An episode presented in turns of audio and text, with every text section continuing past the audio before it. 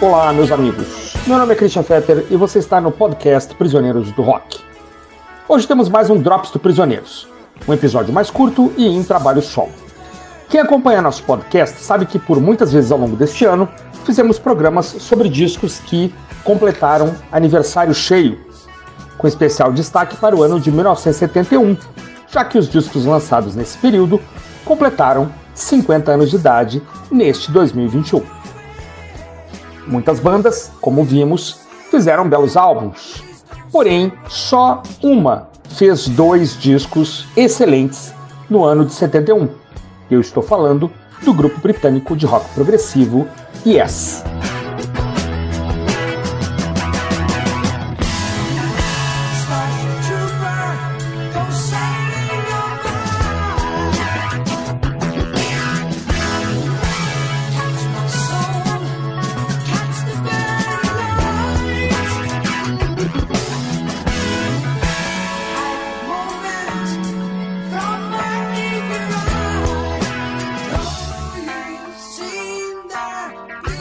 Após um interessante, porém irregular disco de estreia e um segundo disco complexo e igualmente irregular, o grupo começou a ajustar sua formação, encontrar seu espaço e acertar nas composições, aliando o virtuosismo quase extraterrestre dos seus integrantes com melodias memoráveis. Era necessário, já que dizem que a paciência da poderosa Atlantic já estava se encerrando e a banda corria o risco de ser demitida do cast estelar da gravadora. O primeiro grande ajuste se deu com a entrada, ainda em abril de 70, do talentosíssimo guitarrista Steve Howe, o qual, aliás, é o único remanescente deste período com a banda ainda hoje, em 2021. Howe acertou-se muito bem com os demais componentes do Yes e escreveu, em autoria ou coautoria, todo o lado A do terceiro álbum da banda, The Yes Album, lançado em fevereiro de 71 e considerado o primeiro grande disco da banda. O disco abre com um riff matador e Yours Is No Disgrace vem com tudo. O talento de todos os músicos envolvidos já aparece de cara. A guitarra possui grande destaque. O baixo de Christopher Squire, com a bateria do monstruoso Bill Bruford, fazem grandes linhas junto com o teclado de Tony Kaye, e os vocais combinados de John Anderson Chris Squire e Steve Howe. A música é um cartão de visitas e possui tudo que um bom hino prog precisa. Variações de andamento, vocais que parecem vir do paraíso, solos impossíveis, divisões que se assemelham a movimentos de músicas clássicas, enfim, o cardápio completo. The Clap é a segunda faixa, e por falar em cartão de visitas, aqui temos Steve Howe se apresentando no que seria uma espécie de country prog. Não é o melhor número solo da vida dele, ele faria um muito superior e mais famoso no próximo disco, mas vale demais. Gravado ao vivo, mostra toda a versatilidade deste grande guitarrista. O lado A fecha com a bela Starship Trooper, uma linda faixa super bem estruturada e que passou a ser item obrigatório nas turnês vindouras da banda.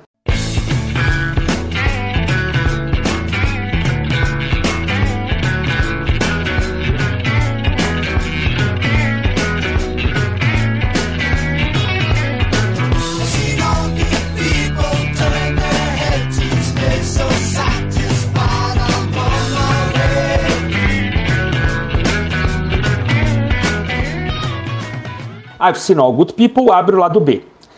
Essa música é um clássico absoluto, endereçada a qualquer fã de boas músicas. Os vocais são cuidadosamente alinhados e na segunda parte, o refrão repetitivo e grudento, alternado com vários solos, especialmente do guitarrista Howie, não sai da cabeça nunca mais.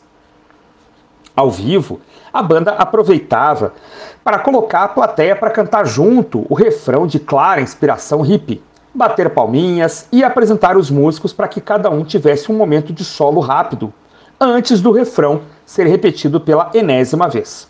A versão da coletânea Classic Yes, lançada em 81, foi gravada ao vivo em 1978 e mostra bem essa dinâmica. Adventure é pouco lembrada, curtinha, mas tem uma estrutura interessante e um belo solo do tecladista Tony Kaye no final. Tony deixaria a banda logo depois e só voltaria ao grupo nos anos 80 para gravar mais uns quatro álbuns com a banda. Uma bela despedida do grande Tony Kaye. Perpetual Changes é épica, grandiosa. John Anderson tem grandes momentos vocais. A linha melódica é uma daquelas que só o Yes sabe engendrar.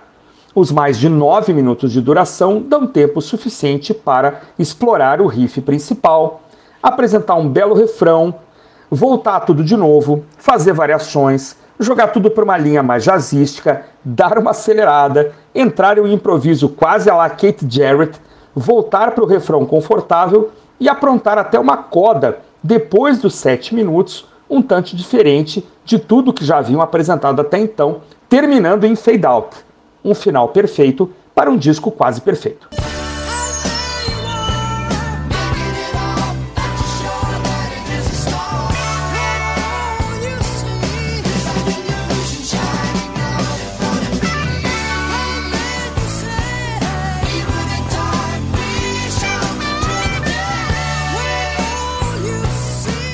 Cerca de 40 semanas depois, em novembro, a banda lança Fragile, tendo nos teclados o já famoso Rick Wakeman e contando pela primeira vez com a capa a cargo do artista Roger Dean, que ficaria muito famoso depois, trabalhando com o próprio Yes e com outros grupos como Uriah Heep, Asia e Ozzy Biza. Pelo fato de que a banda não possuía músicas suficientes para um disco inteiro, ficou acertado que além das quatro criações coletivas, haveria cinco músicas pensadas por cada um dos integrantes, um pequeno número solo. As músicas do grupo são estupendas, e os resultados das gravações solo são, em geral, muito satisfatórios, como veremos a seguir. O então quarto álbum da banda abre com um clássico absoluto chamado Roundabout, parceria do vocalista John Anderson e do guitarrista Steve Howe. A música é um primor do prog mundial, cheia de harmônicos de guitarra, teclados em cascata, vocais excelentes, um baixo fabuloso, uma ponte no meio, na qual Bill Bruford mostra por que era então o melhor baterista do mundo. Nunca mais o Yes deixou de tocá-la. É até bom lembrar que quando a banda foi induzida ao Rock and Roll Hall of Fame, essa foi a música executada pelo grupo, tendo Geddy Lee no baixo, substituindo o já afinado Christopher Squire. Busquem e observem no vídeo a expressão do baixista do Rush, parece um adolescente que encontrou seus ídolos. Alegria pura. A segunda faixa é uma agradável instrumental a cargo do tecladista Rick Wakeman. Um belo exercício tocado com vários teclados em cima de uma melodia do compositor Johannes Brahms. Depois vem o exercício vocal em vários canais do cantor John Anderson. Tal e qual o tema de Wakeman, possui pouco mais de um minuto, mas é bem interessante. As duas soam como boas vinhetas e preparam bem o terreno para a segunda música coletiva que fechará o lado A. A música que fecha o lado A é a ótima South Side of the Sky. Possui uma ótima levada e ali pelos dois minutos vira um exercício pianístico de nítida inspiração clássica. Depois passa para outro movimento bem ao gosto da banda e dos fãs. Aqui as divisões vocais entre Anderson Squire e Howe já estão muito maduras e são encantadoras. Ali pelos 5 minutos e 45, o tema principal, um pouco mais pesado, retorna e a música é conduzida até o fim. Vale muito a pena ouvir com fones de ouvido, porque muitas vezes temos os vocais em um canal, a guitarra em outro, isso sem falar em passagens em que o som começa num canal e passa para o outro. Viagem sem precisar de aditivos químicos. E isso é o Yes.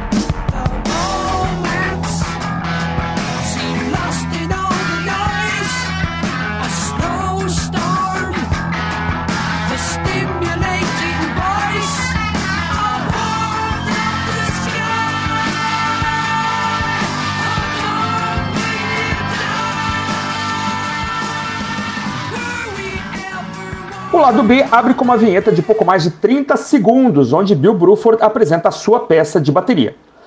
O batera põe a banda para trabalhar. O tema é intrincado desafiador e deve desagradar ouvidos menos treinados. Vale a pena escutar mais de uma vez para entender ou tentar entender o que está acontecendo. A seguir, uma canção absolutamente maravilhosa composta por John Anderson. Guitarra e teclado abrem Long Distance Runaround em uma intrincada coleção de notas, recebendo depois uma entrada matadora de baixa bateria. Anderson está cantando aqui divinamente e percebem-se algumas imperfeições quando a sua voz é esticada para além da zona de conforto. Sinal de que não há ajustes artificiais como nos dias de hoje. E o que se ouve é provavelmente o maior cantor do prog mundial esforçando-se ao máximo para cantar de forma correta e ao mesmo tempo passar a maior emoção possível. Se você gosta de cantar, ouça com atenção. Coladinha em Long Distance Runaround vem The Fish, faixa do baixista Chris Squire, em que ele toca um monte de contrabaixos diferentes e cria um belo tema instrumental. A seguir, talvez a melhor das músicas solo, o estudo para violão Mood for a Day de Steve Howe. O tema, executado em um violão flamenco, é poesia pura. As variações que Howe faz no tema principal são emocionantes. Trata-se da mais longeva das músicas solo desse álbum, chegando a ser incluída em vários setlists, mesmo nos shows do século XXI, aparecendo em vários discos ao vivo da banda. Um dos mais pesados riffs da história da banda, Heart of a Sunrise, chega a assustar. Seria a mesma banda? Vemos que sim quando a música se desenvolve. Verdadeiro tour de force, a música de encerramento do disco é dividida em movimentos em que peso e leveza vão se alternando em seus mais de 11 minutos de duração a canção mais longa da banda já escrita até então. É bom frisar que músicas muito maiores viriam nos anos seguintes, mas aqui é possível ver novamente o virtuosismo de todos os músicos, nessa que depois passou a ser considerada a formação clássica da banda. No final, os riffs principais vão se alternando, a voz de John Anderson atinge as alturas, o nível dramático aumenta demais e o riff inicial tocado de forma incompleta encerra a faixa deixando tudo em suspensão. Obra de arte. Nos anos seguintes, a banda alçaria voos mais altos e mais pretensiosos e firmaria seu nome entre os principais grupos do movimento prog rock. Incontáveis mudanças de formação ocorreriam e hoje o grupo permanece em atividade, gravando e se apresentando mundo afora, capitaneado pelo guitarrista Steve Howe e sem absolutamente nenhum integrante da formação original, Somente nesse século foram lançados cerca de 10 discos ao vivo, e o mais novo disco de estúdio foi lançado agora, em outubro de 2021. Mas esses são temas para um futuro breve. Bem, fico por aqui. Siga o Prisioneiros do Rock no Instagram e fique de olho nos novos episódios que vão ao ar todo sábado. E também nos drops que podem aparecer a qualquer momento aqui e também no YouTube, na parceria que mantemos com nosso amigo Marcelo Scherer e seu canal Desconecta. Tchau!